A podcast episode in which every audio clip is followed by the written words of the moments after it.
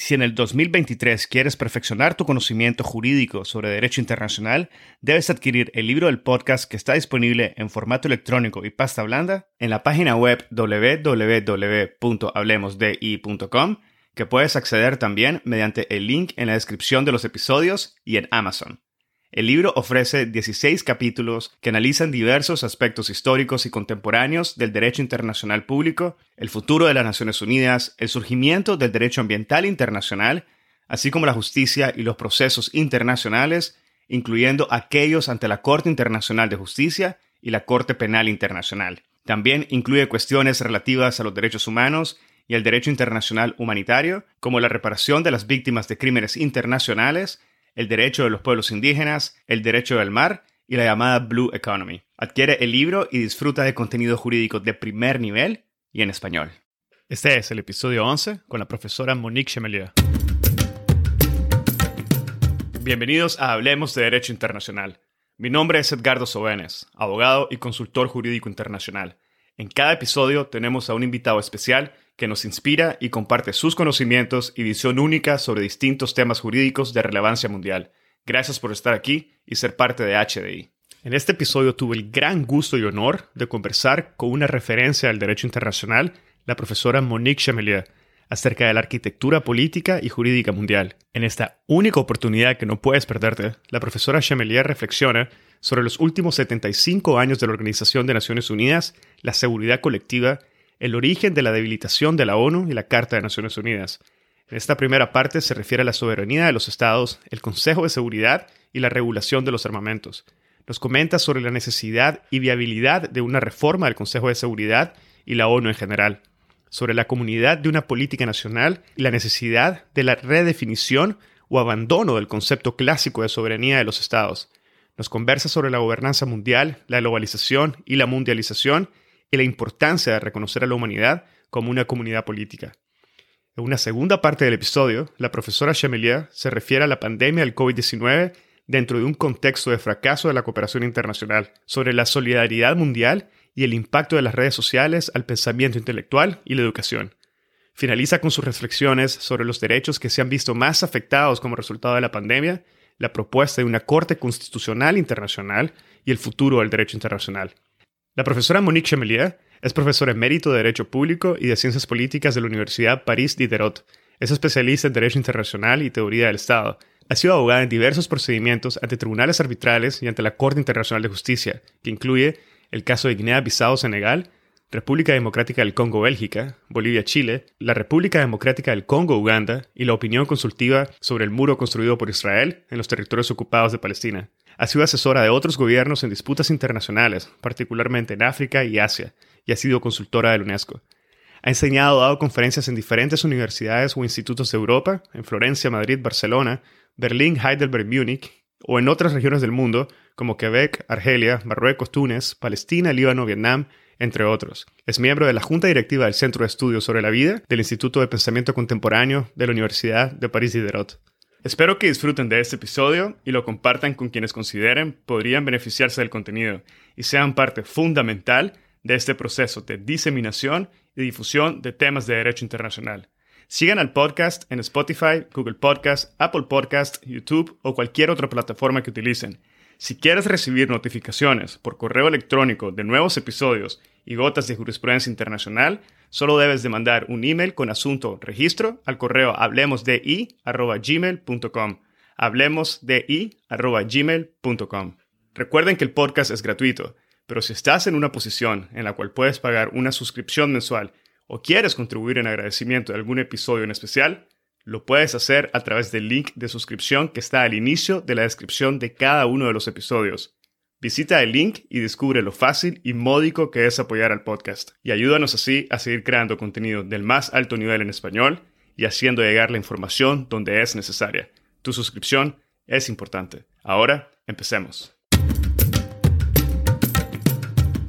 Hoy tengo el gran honor de dar la bienvenida al podcast a la profesora Monique Chemelet-Gendreau, catedrática en Mérito de Derecho Público y Ciencias Políticas en la Universidad de París Diderot.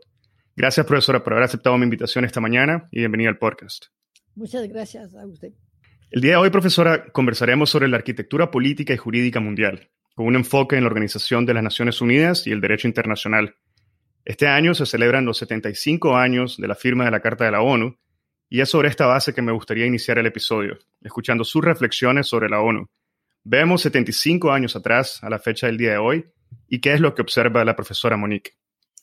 Lo que vemos es una situación de fracaso, hay que confesarlo, en el sentido de que la promesa del sistema iniciado en 1945 era una garantía de paz a través de un mecanismo de multilateralismo, los unos contribuyendo a la seguridad de los otros, y eso se llamaba la seguridad colectiva. Ahora no faltamos de ejemplos enseñando que no hay más mecanismos de seguridad colectiva. La guerra en Siria se desarrolla sin intervención de las Naciones Unidas, a pesar de los crímenes cometidos en ese país, de las violaciones muy importantes del derecho internacional. Las amenazas contra la paz en el mar Mediterráneo Oriental, o más grave aún, en el mar de China del Sur, se desarrollan sin la más remota esperanza de un papel de las Naciones Unidas para detener la escalada. Ahora, eso no quiere decir que, que la evaluación global de las Naciones Unidas es negativa. Esa organización ha desempeñado un papel positivo en la decolonización, por ejemplo, y también ha aportado mucho al desarrollo del derecho internacional. Pero lo que tenemos que constatar es que ha sido un desarrollo en la formulación de ese derecho, pero no en los mecanismos de aplicación. En cuanto a esos, hay que constatar una gran debilidad de esos mecanismos. Y eso abre una crisis del derecho internacional y una crisis de las Naciones Unidas. ¿Considera, profesora, que esta debilitación del mecanismo es algo que se ha venido fortaleciendo durante los últimos años o cree que es algo que se ha venido acumulando desde el inicio de la organización en 1945 a la fecha? No es un fenómeno reciente. Tiene sus raíces en su origen y en unos puntos críticos de la Carta. Había en la Carta obstáculos a un desarrollo dinámico de la seguridad colectiva, en la Carta misma. Y puedo destacar eh, dos o tres puntos esenciales. Eh, por ejemplo, la organización tenía el proyecto de construir y desarrollar un derecho internacional común a todos los miembros. Pero en la carta, es el artículo 13, eh, párrafo 1a. Pero en la carta se ha consolidado el principio de soberanía de los estados. La carta reconoce la soberanía de los estados como norma central. Hay aquí una contradicción que condemna el desarrollo del derecho internacional. Ese se extiende tras eh, acuerdos multilaterales. La soberanía permite a un Estado de no comprometerse en un acuerdo o de no respetarle si, lo ha, si se ha comprometido o de denunciarle. La consecuencia es que el derecho internacional es un derecho de geometría variable, no es un derecho común. Otro punto, otro obstáculo a un multilateralismo eficaz es bien conocido, es el principio de composición del Consejo de Seguridad, que da una capacidad de bloqueo del sistema a cinco miembros, los que se llaman permanentes. Y creo que mm, el pensamiento crítico nos debe conducir a criticar ese mecanismo de, varias maneras. Del punto de vista de la mm, eficacia, son hoy escasas las situaciones en las cuales los cinco están de acuerdo para tomar decisiones permitiendo solucionar las crisis internacionales. Así la paz ya no está garantizada. Del punto de vista de una democracia al nivel del mundo, y tenemos que trabajar para, para ir hasta una democracia mundial. Esa situación hace de las Naciones Unidas una organización aristocrática y no democrática. Los miembros permanentes, como la aristocracia del antiguo régimen, tienen el poder de decisión y no están sometidos a reelección. Están permanentes. Y de un punto de vista histórico, es un anacronismo. Esos miembros han beneficiado de esa calidad porque eran los estados vencedores de la Segunda Guerra Mundial. Pero eso no corresponde hoy en día a ninguna disposición para garantizar la paz. Y hay otro punto muy importante, es acerca del armamento. La Carta había previsto una regulación de los armamentos. Era el artículo 26 de la Carta. Merece de ser leído. A fin de promover el establecimiento y mantenimiento de la paz y de la seguridad internacionales, con la mejor desviación posible de los recursos humanos y económicos del mundo hacia los armamentos, el Consejo de Seguridad, con la ayuda del Comité de Estado Mayor, previsto en el artículo 47, formulará planes para someterlos a los miembros de las Naciones Unidas a fin de establecer un sistema de regulación de los armamentos. Ese artículo nunca ha, sido tomado en serio por los miembros del Consejo de Seguridad. Una parte importante del mundo incluidos los países los más pobres, los países emergentes, tienen economías que son economías militarizadas. Aún en muchos países la policía está militarizada. Y la cantidad importante de armamentos cada vez más sofisticados a disposición de todos los ejércitos mantiene conflictos entre los cuales el resto del mundo se ha vuelto indiferente cualquier que sea el sufrimiento inmenso infligido a las poblaciones. Y el desarme ahora está en la agenda de la Asamblea General que toma eh, resoluciones retóricas y el Consejo de Seguridad nunca ha tomado su responsabilidad en este asunto. Y los cinco Estados miembros permanentes son los mayores comerciantes de armas. Eso es un fracaso terrible del proyecto de las Naciones Unidas. No, profesora, menciona tres elementos que son el Consejo de Seguridad, eh, soberanía y armamento. Eh, en este sentido, y como es de su conocimiento, ahorita el 21 de septiembre se llevó a cabo una reunión de los, Estados partes en conmemoración a los 75 años de la ONU. Y en esa reunión, el presidente de Turquía, Erdogan, pidió una reforma al Consejo de Seguridad, a la cual él se refirió, y, y cito, como una estructura que deja la vida de 7 mil millones de personas a merced de cinco países, lo que indicó que no es justo ni tampoco sostenible. Ahora, como usted menciona, esto no es la primera ocasión en la cual se, pide una, una, reforma del Consejo de Seguridad y de la ONU en general. Es un tema que se ha venido tratando por las últimas décadas y me gustaría regresar al Consejo de Seguridad un poco y escuchar sus consideraciones sobre si es necesaria una reforma y si esta reforma es política y jurídicamente posible y viable de alguna forma y quizás indagar un poco sobre reformar qué exactamente. ¿Estamos hablando de una, de una reforma que es viable o de una necesidad de un cambio radical del sistema? La cuestión de, de la reforma del Consejo de Seguridad se llama un serpiente marina. El mundo entero sabe que la composición desequilibrada del Consejo de Seguridad pone el mundo frente a peligros amenazantes. Y todos hablan de reforma aún los países de, los cinco permanentes. Pero pocos saben eh, en, el, en el público que ninguna reforma sustancial será posible en el marco de la Carta. Los cambios de la Carta no pueden entrar en vigencia si no han sido adoptados por los dos tercios de los miembros de las Naciones Unidas, incluyendo los cinco permanentes. Es el artículo 108 de la Carta.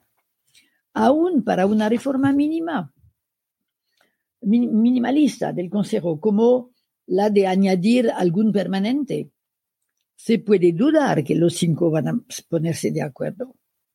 Así que se habla de algo que nunca va a venir. Y es una reforma mucho más radical que necesitamos. Tenemos que salir de un sistema aristocrático. Eso es el punto primero y lo más importante. Los miembros permanentes no van a disaparse en el pie renunciando a su posición privilegiada. Es porque soy convencida de que tenemos que pensar a otro sistema. ya no estamos en los años de la posguerra ni en los años de la Guerra Fría, estamos en otro periodo histórico, con nuevos desafíos, nuevos actores, nuevo equilibrio. Necesitamos otra organización. Y yo pienso que es el deber de los especialistas de derecho internacional, de los intelectuales, de poner ese tema en la mesa y de empezar a discutir, porque hay muchos puntos que discutir para imaginar nuevo sistema para el futuro adaptado a la sociedad moderna. Y en este sentido, profesora, si me permite, hace poco, en abril, publicó un, documento, un artículo en francés que ha sido traducido al español de manera no oficial y que se tituló Hacia días felices.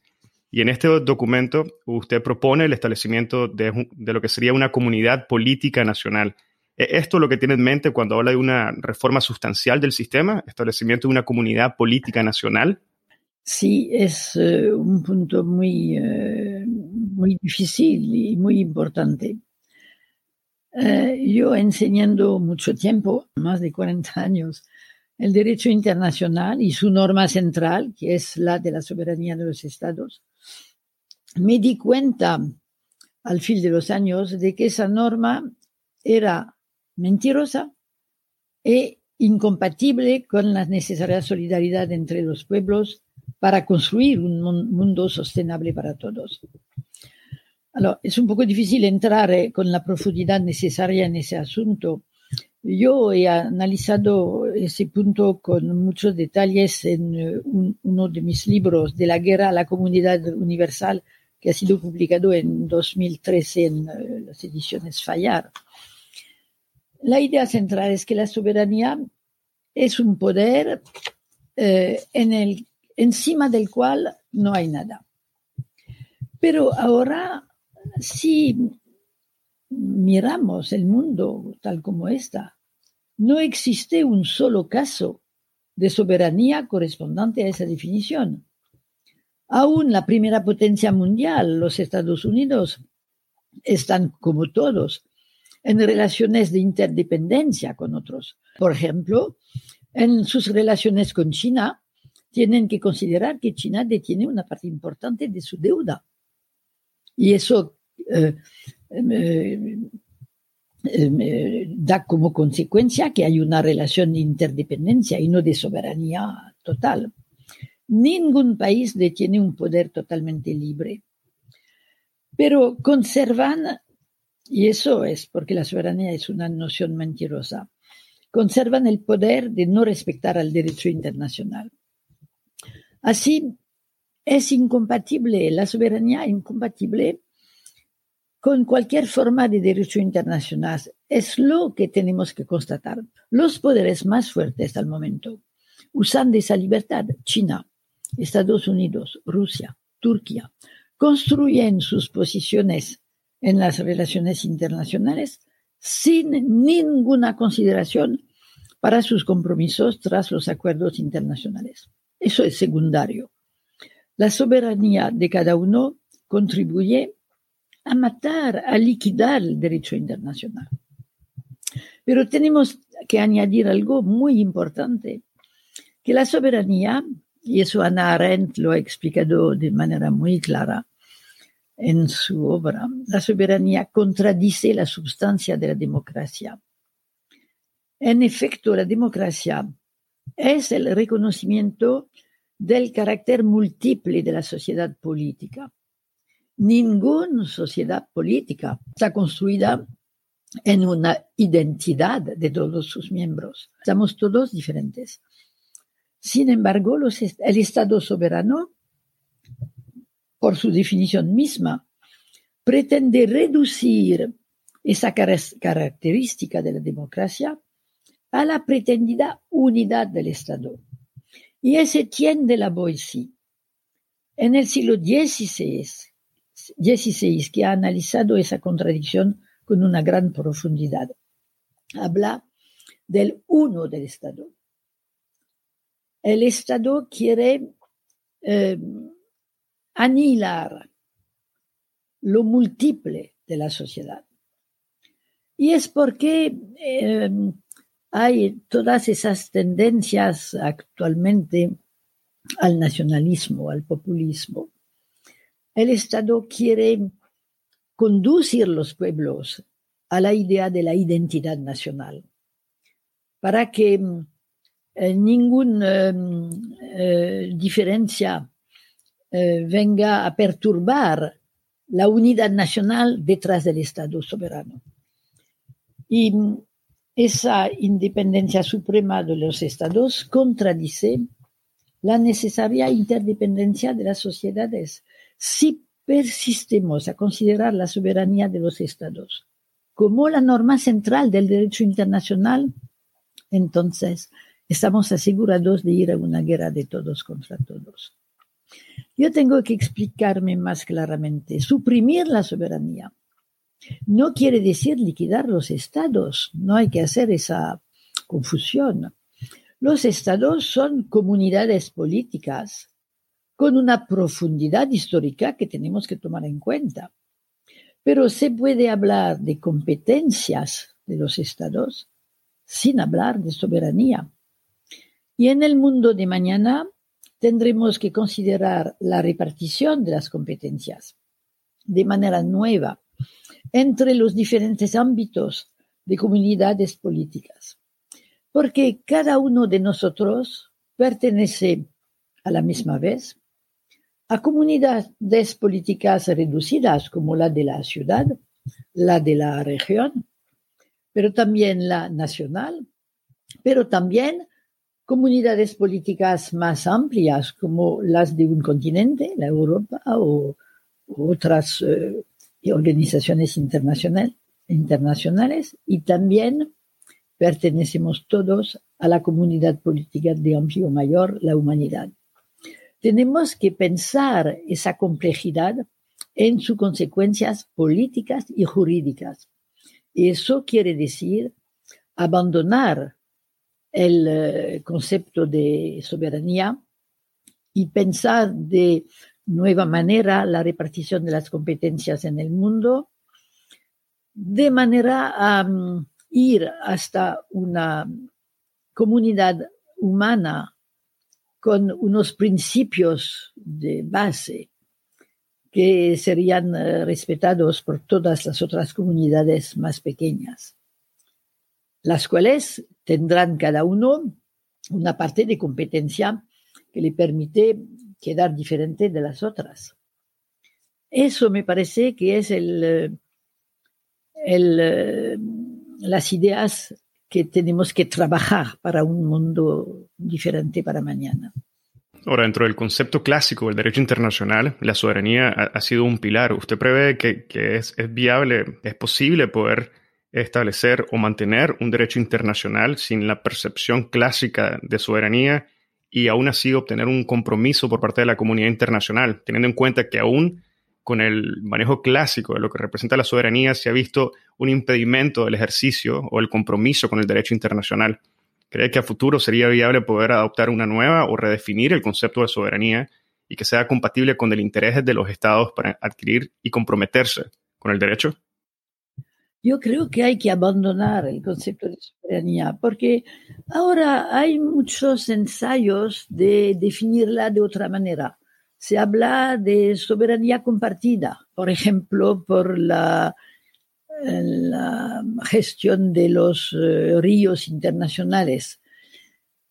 Eh, pero la soberanía, si, se si se es definida como un poder encima del cual no hay nada, que es la definición clásica de la soberanía, tenemos que abandonarla. Si el derecho internacional se construye y está respetado, eh, es claro que la soberanía no va a existir más. El respeto de la soberanía ha conducido a una situación en la cual la justicia internacional es facultativa.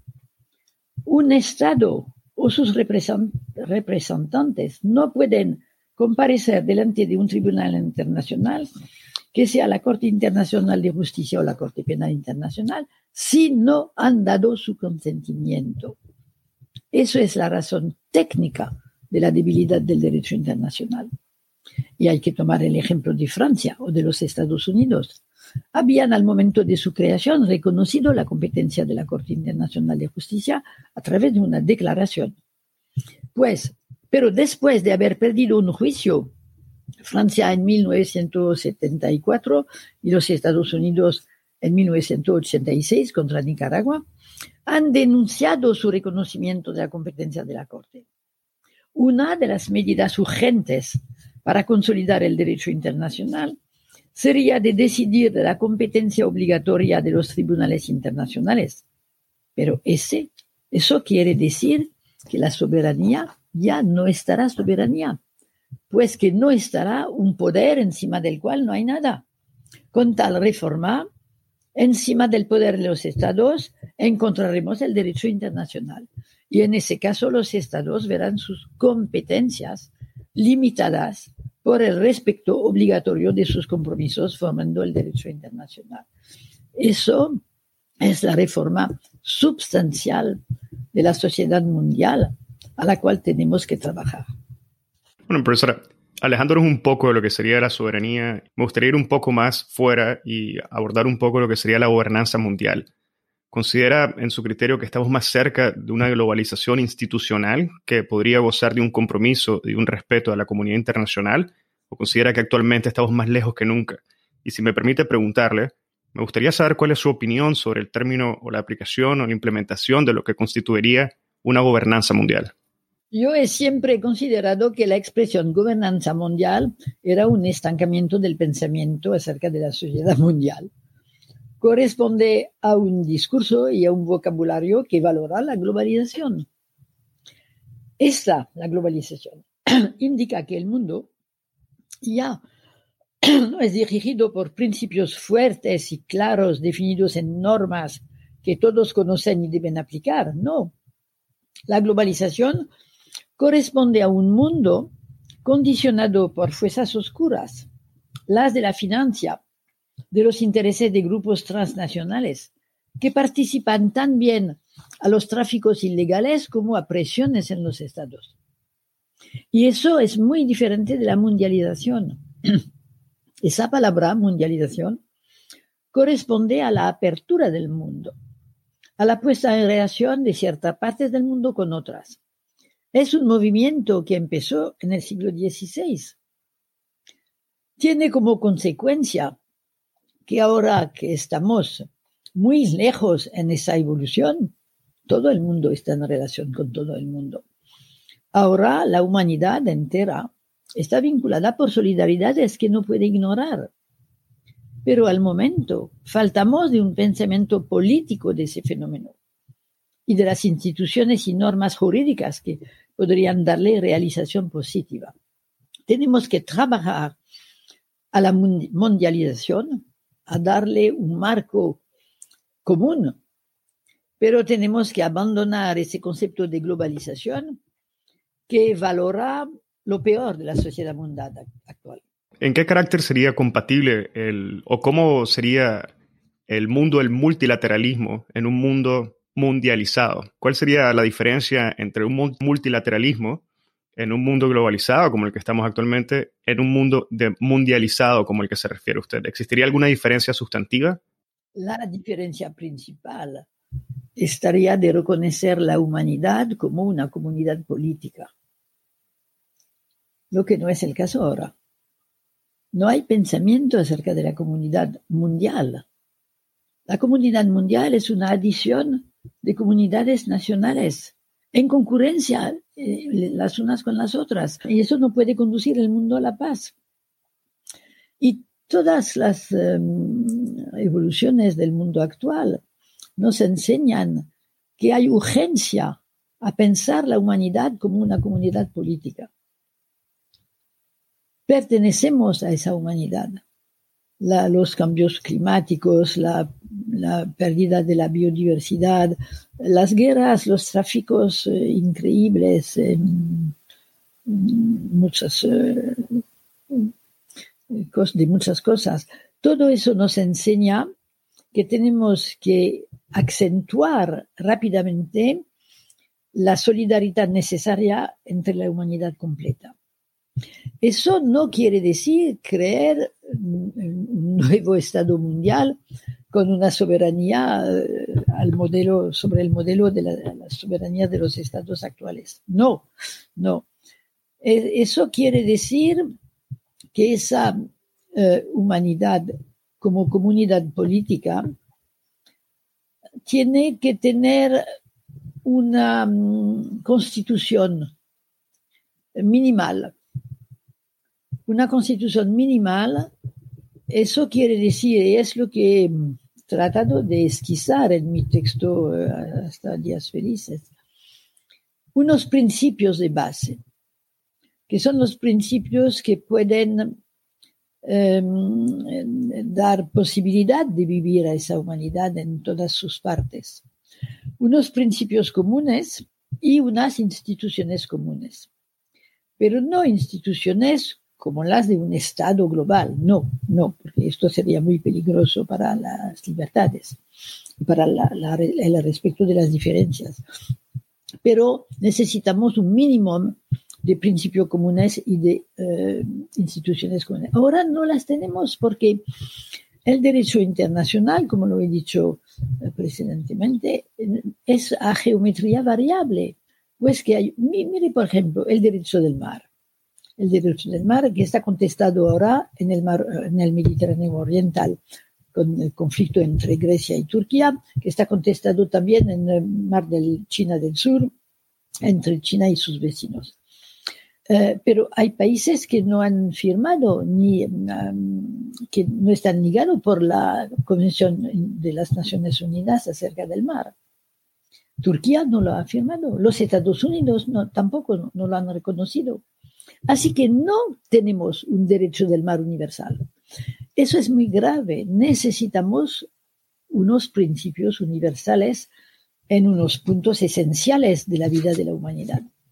Y después tenemos que dejar la libertad de las comunidades diferentes de desarrollarse, pero con una limitación es porque no, pueden tener soberanía. La limitación es que tienen que respetar los principios y las instituciones comunes a la humanidad. Bueno, quizás en relación a lo que comenta de la Convención de Derecho del Mar, tal vez valdría también señalar, y relacionado al tercer punto que mencionaba, dentro del, dentro del, sistema actual de Naciones Unidas y a la armamentación, que el pasado 26 de septiembre se, se, celebró de igual forma el Día de la Eliminación Total de las Armas Nucleares, y también sabemos que hace falta un compromiso de las principales, eh, de los principales tenedores de armas nucleares a nivel mundial, de las principales potencias. Hace falta un compromiso para poder eliminar por completo la, arma nuclear, es lo que denota un poco la línea de lo que, de lo que está expresando. Es claro que el arma nuclear es un peligro increíble, la gente no se da cuenta de eso, porque claro que el principio de base es la disuasión nuclear, la idea que ninguno no va a utilizarle porque va a temer que otros le utilizan. Pero hay también muchos accidentes en la vida política y tenemos unos eh, eh, responsables políticos en ciertos países que son muy peligrosos. Y así que no podemos excluir un accidente que, va a abrir una guerra nuclear. Eso en todos los eh, lugares en los cuales hay tensiones muy fuertes militares, hay ese riesgo.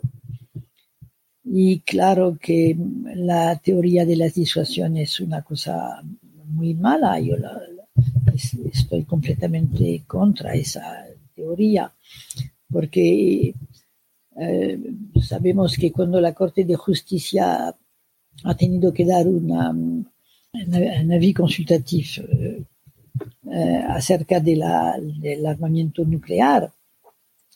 Ha, ha, sido obligada de considerar que el armamento nuclear está contra el derecho internacional, pues que todo el derecho humanitario dice que no se tiene que utilizar armas que van a, a matar civiles. Con el armamento nuclear es imposible evitar de matar a civiles.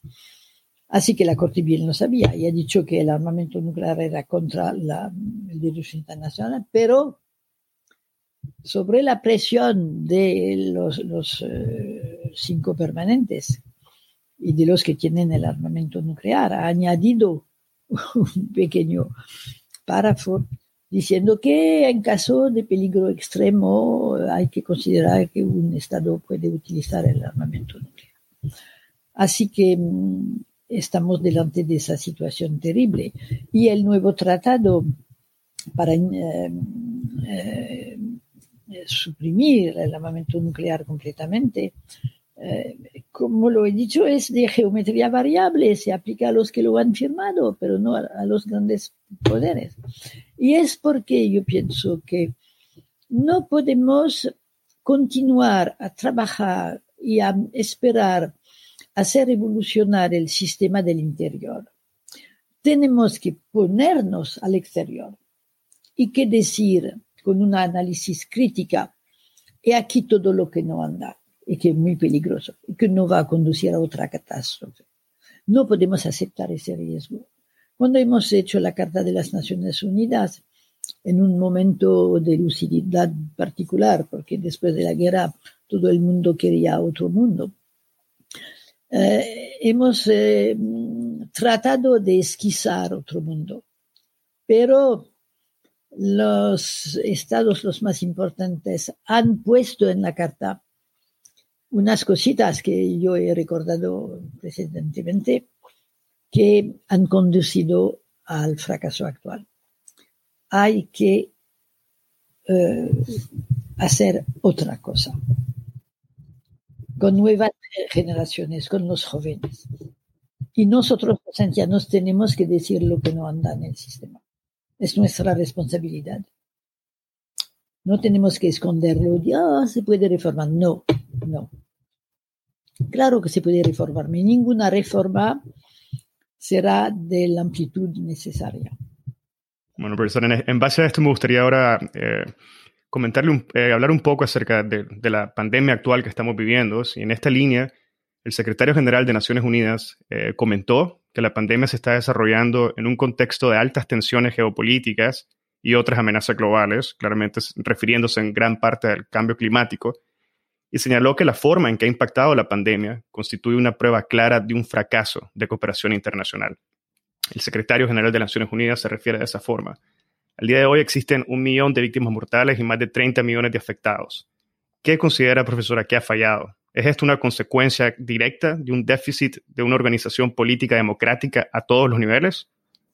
Em, sí, claro que la pandemia es un momento terrible porque eh, lo que falló ah, en esa pandemia es muy profundo y complejo. Lo que ha fallado primero es la solidaridad mundial delante de la pandemia, acerca de las máscaras y también delante de las perspectivas de vacunas. Eh, eh, eh, los que han dicho que van a aprovechar de la vacuna para su pueblo han sido obligados a matizar un poco de sus declaraciones, pero los egoísmos nacionales están aquí. ¿eh? Y han fallado los mecanismos de cooperación y de cambios de informaciones. Eh, eso normalmente dependía de la Organización Mundial de la Salud. Es una organización muy, muy débil. Pero mm, detrás de la crisis sanitaria, bien sabemos que es la crisis ecológica que está a la fuente de todo las perturbaciones de los ecosistemas y los hábitos naturales facilitan la transmisión de agentes infecciosos al mm, privar a los virus de sus huéspedes habituales o a, mm, acercarlos a las concentraciones urbanas. Todo eso viene de muy lejos, de una deriva de la civilización moderna. Hay destrucción de la autorregulación de los ecosistemas Así que no tenemos solamente que contener las epidemias, sino también contrarrestar los procesos que permiten su aparición. Y eso es imposible en una situación de fragmentación del mundo, en unidades nacionales, en fuerte concurrencia entre ellas. Es imposible. No tenemos futuro en esa situación. La lucha contra la degradación de la naturaleza y de la biodiversidad es imposible sin mecanismos fuertes de cooperación internacional, sin un nuevo sistema completamente diferente. Es una necesidad urgente. Bueno, en relación a la solidaridad mundial que se refiere, aparentemente o la superficie pareciera que existe, ¿no? No todo ha sido en contra del multilateralismo en los últimos, en los últimos meses. Incluso ahorita en la celebración que mencionábamos de los 75 años de la, de la ONU, presidente de México, por ejemplo, Andrés Manuel López Obrador, pidió una fraternidad universal para superar la crisis del COVID-19, al igual que su homólogo peruano, el presidente Martín Vizcarra, quien destacó que la futura vacuna y el tratamiento médico en contra del COVID-19 pueda ser reconocido como bienes públicos globales. Incluso el presidente de Francia reclamó por su parte un multilateralismo de hechos y no palabras. Claramente hay una voluntad expresada, pero desde su punto de vista, ¿cómo debemos de entender nuevamente esta voluntad y estos compromisos adquiridos en el plano internacional cuando lo contraponemos con la realidad de facto que se vive actualmente? La voluntad expresada por esos gobernantes es retórica. El presidente francés habla de multilateralismo, pero él está eh, en favor de un poder vertical, de una soberanía reforzada. Y eso es en contradicción con un multilateralismo. Yo no quiero juzgar su sinceridad del presidente de México, de, de otros países, pero ¿dónde están los actos? en favor de un cambio sustancial. No los hay. Yo creo que el movimiento tiene que venir de los pueblos, de los jóvenes, de los científicos, del interior profundo de las sociedades. Tenemos que apoyar los movimientos ecologistas favorables a una verdadera democracia mundial. Hay poco que esperar de los gobernantes. ¿Por qué? Y es otro tema. El fondo del problema es que esos gobernantes son todos, cualquier sea el régimen político al cual participan, son todos dependientes de las fuerzas del capitalismo mundial. Son todos dependientes. Su libertad está limitada por eso. Ahora bien, ese capitalismo no es compatible con un punto de inflexión democrático y ecologista. Eso es la guerra de mañana. Y tenemos que prepararnos a esa guerra. Tenemos que reunir las fuerzas con el, con, con el número, porque los pueblos, los jóvenes, los científicos, estamos muchos, pero eh, estamos una fuerza intelectual, una fuerza moral, una fuerza política, pero no tenemos ni la fuerza militar ni la fuerza económica, financiera. Eso crea una situación eh, peligrosa. Y dos preguntas sobre esto, profesora, si me permite. La primera sería, esta guerra eh, de principio que, se, que se inicia hoy y se continuará a futuro, ¿es una que va en contra de gobiernos o es una que cambia el paradigma al capital privado?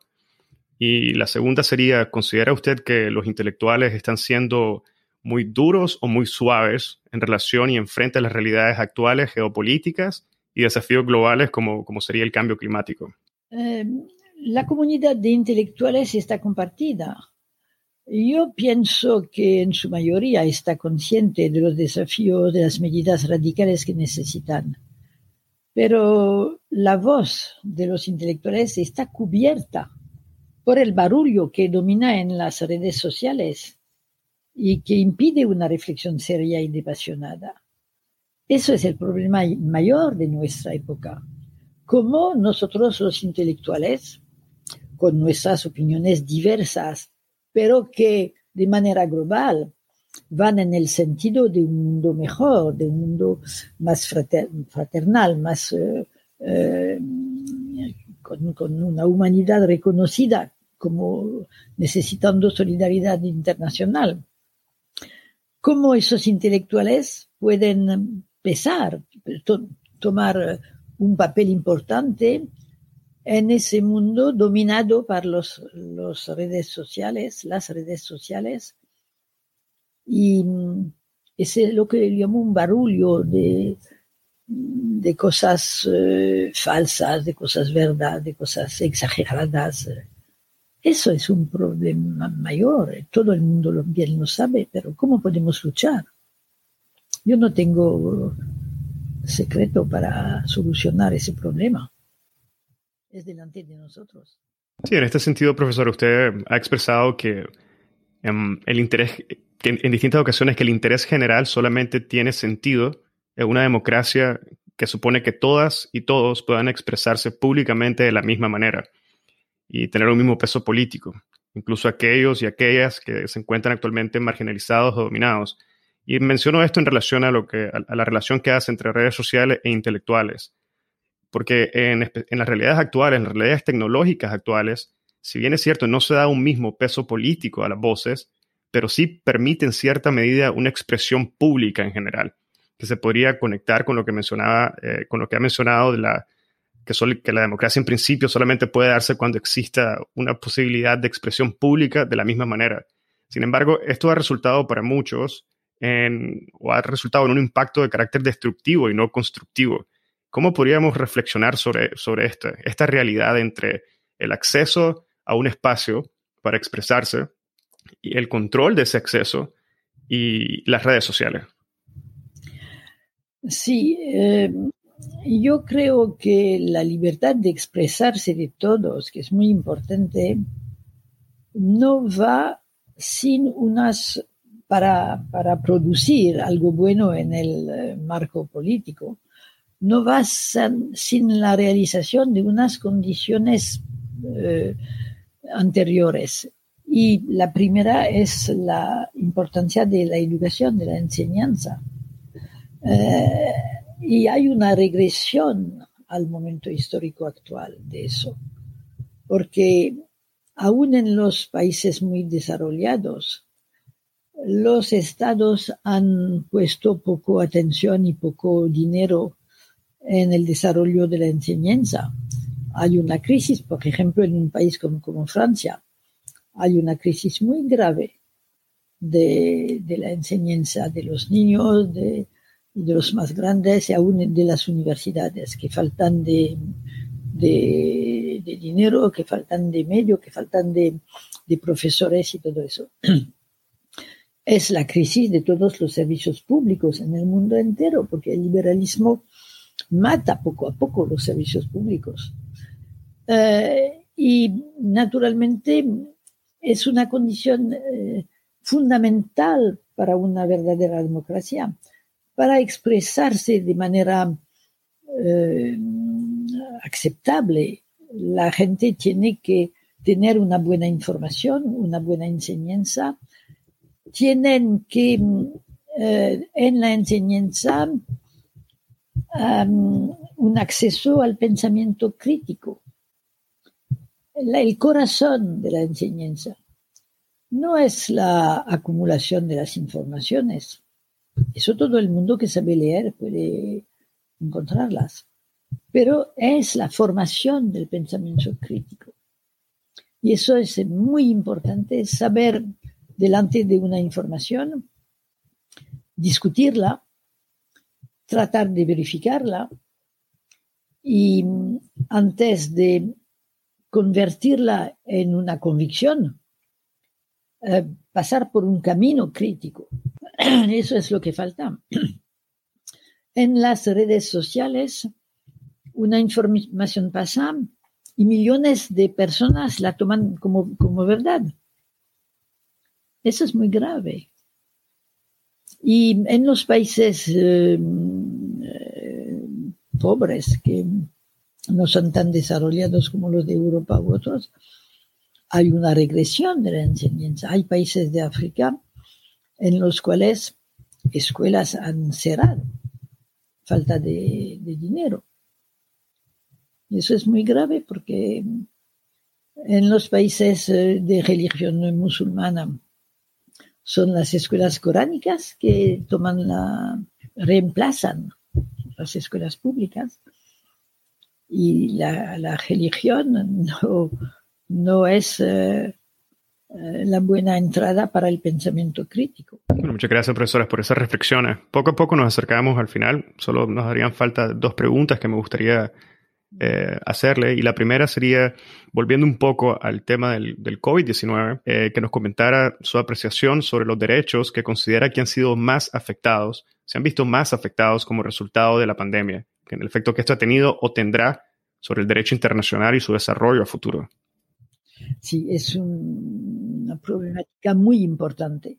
Los derechos resultando de la Declaración Universal de 1848 han sido en casi todos los países afectados por la pandemia y por las decisiones y leyes decidiendo el confinamiento. Son restricciones a la libertad de ir y venir y al derecho a la vida privada.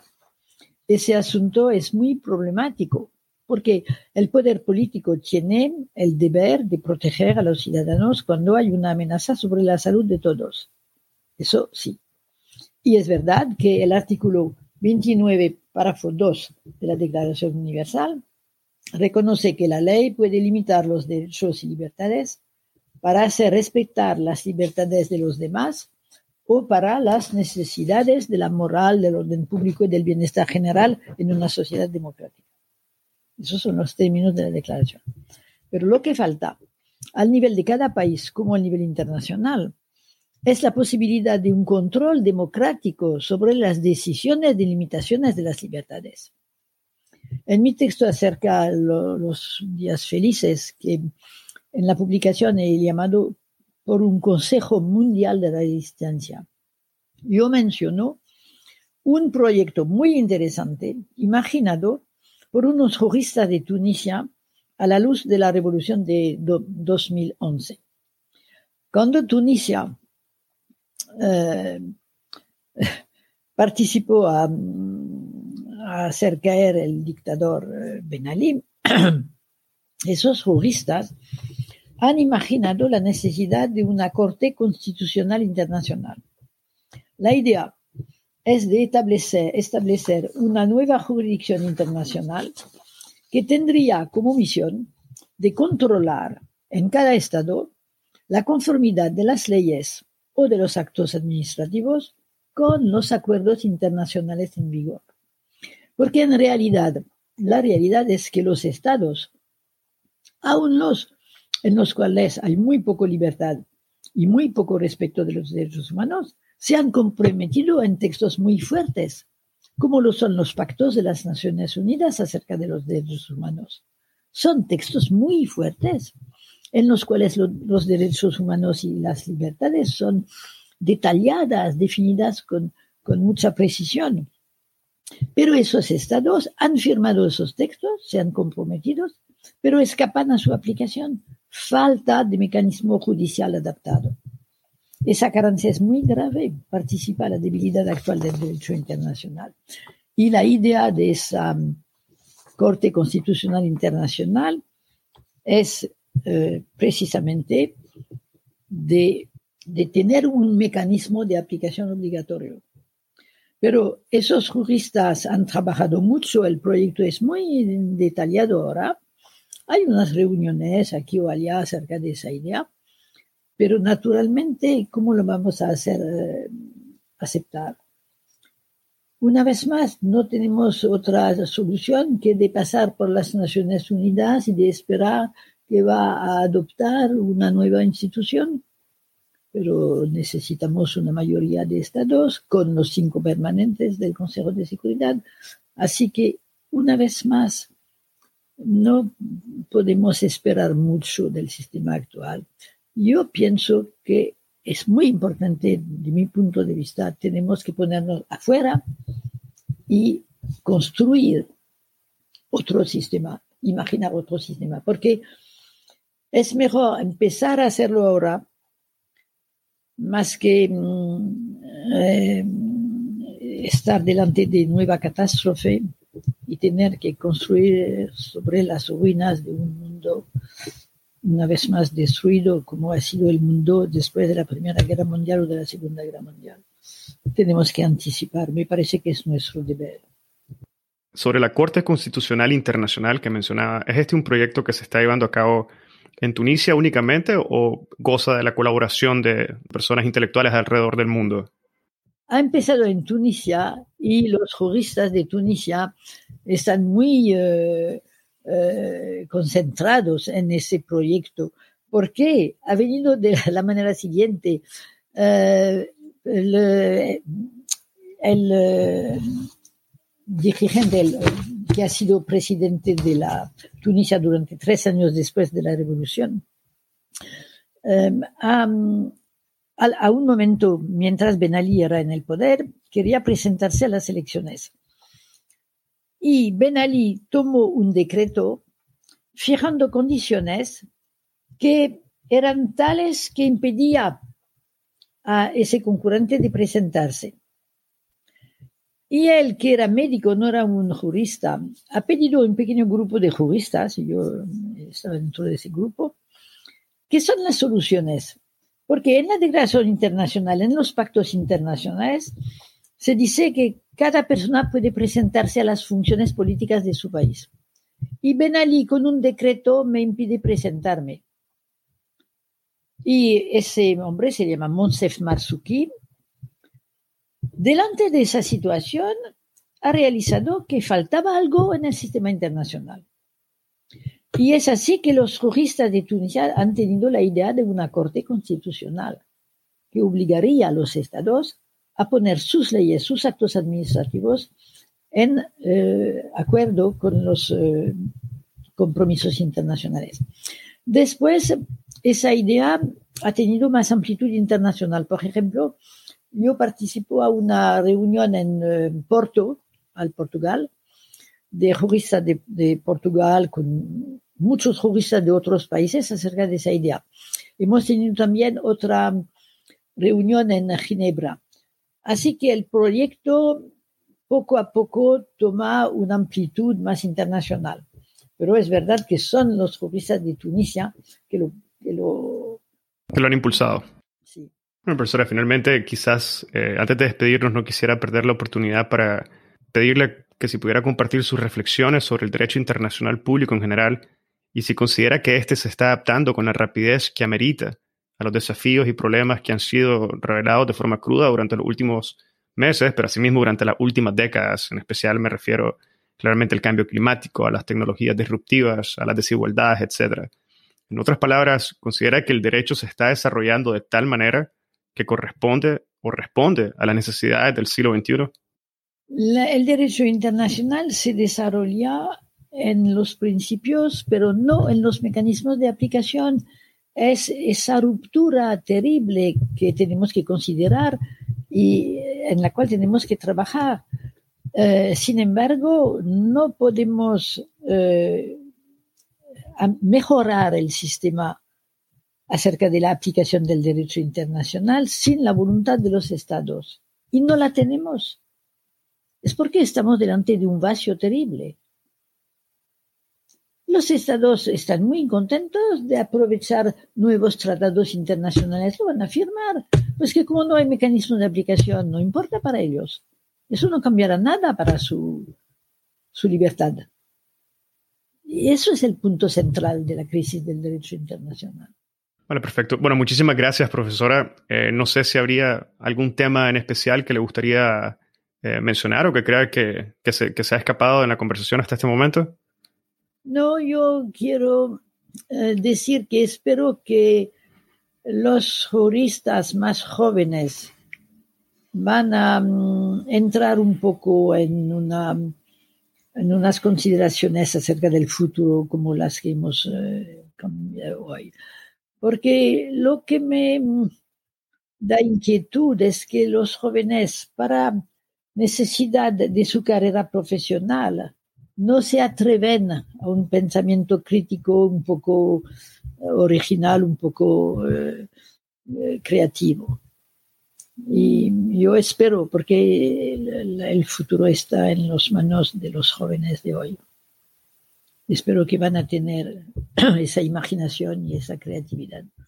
Bueno, en esa línea se ha, se ha este manifestado que en ciertas ocasiones algunas casas editoriales limitan publicaciones cuando éstas no están en línea con, la, con, sus criterios propios, lo cual le ha dificultado también a muchos académicos jóvenes publicar sus su estudios y su análisis crítico sobre la situación actual. Bueno, profesora, muchísimas gracias por, por, su participación en el podcast. Ha sido un enorme placer conversar con usted esta mañana y haber tenido esta oportunidad única de escuchar de primera mano sus, valoración, sus valoraciones sobre la arquitectura política y jurídica mundial. Muchísimas gracias, profesora. Muchas gracias. Espero que hayan disfrutado de este episodio y esto fue una conversación con la profesora Monique Chemelier. Si encontraste este episodio interesante, te invitamos a que lo compartas y nos sigas en Spotify, Apple Podcast, Google Podcast o cualquier otra plataforma que utilices para escuchar tu podcast Hablemos de Derecho Internacional, haciendo clic al botón de seguir o al botón de suscripción. Hasta la próxima.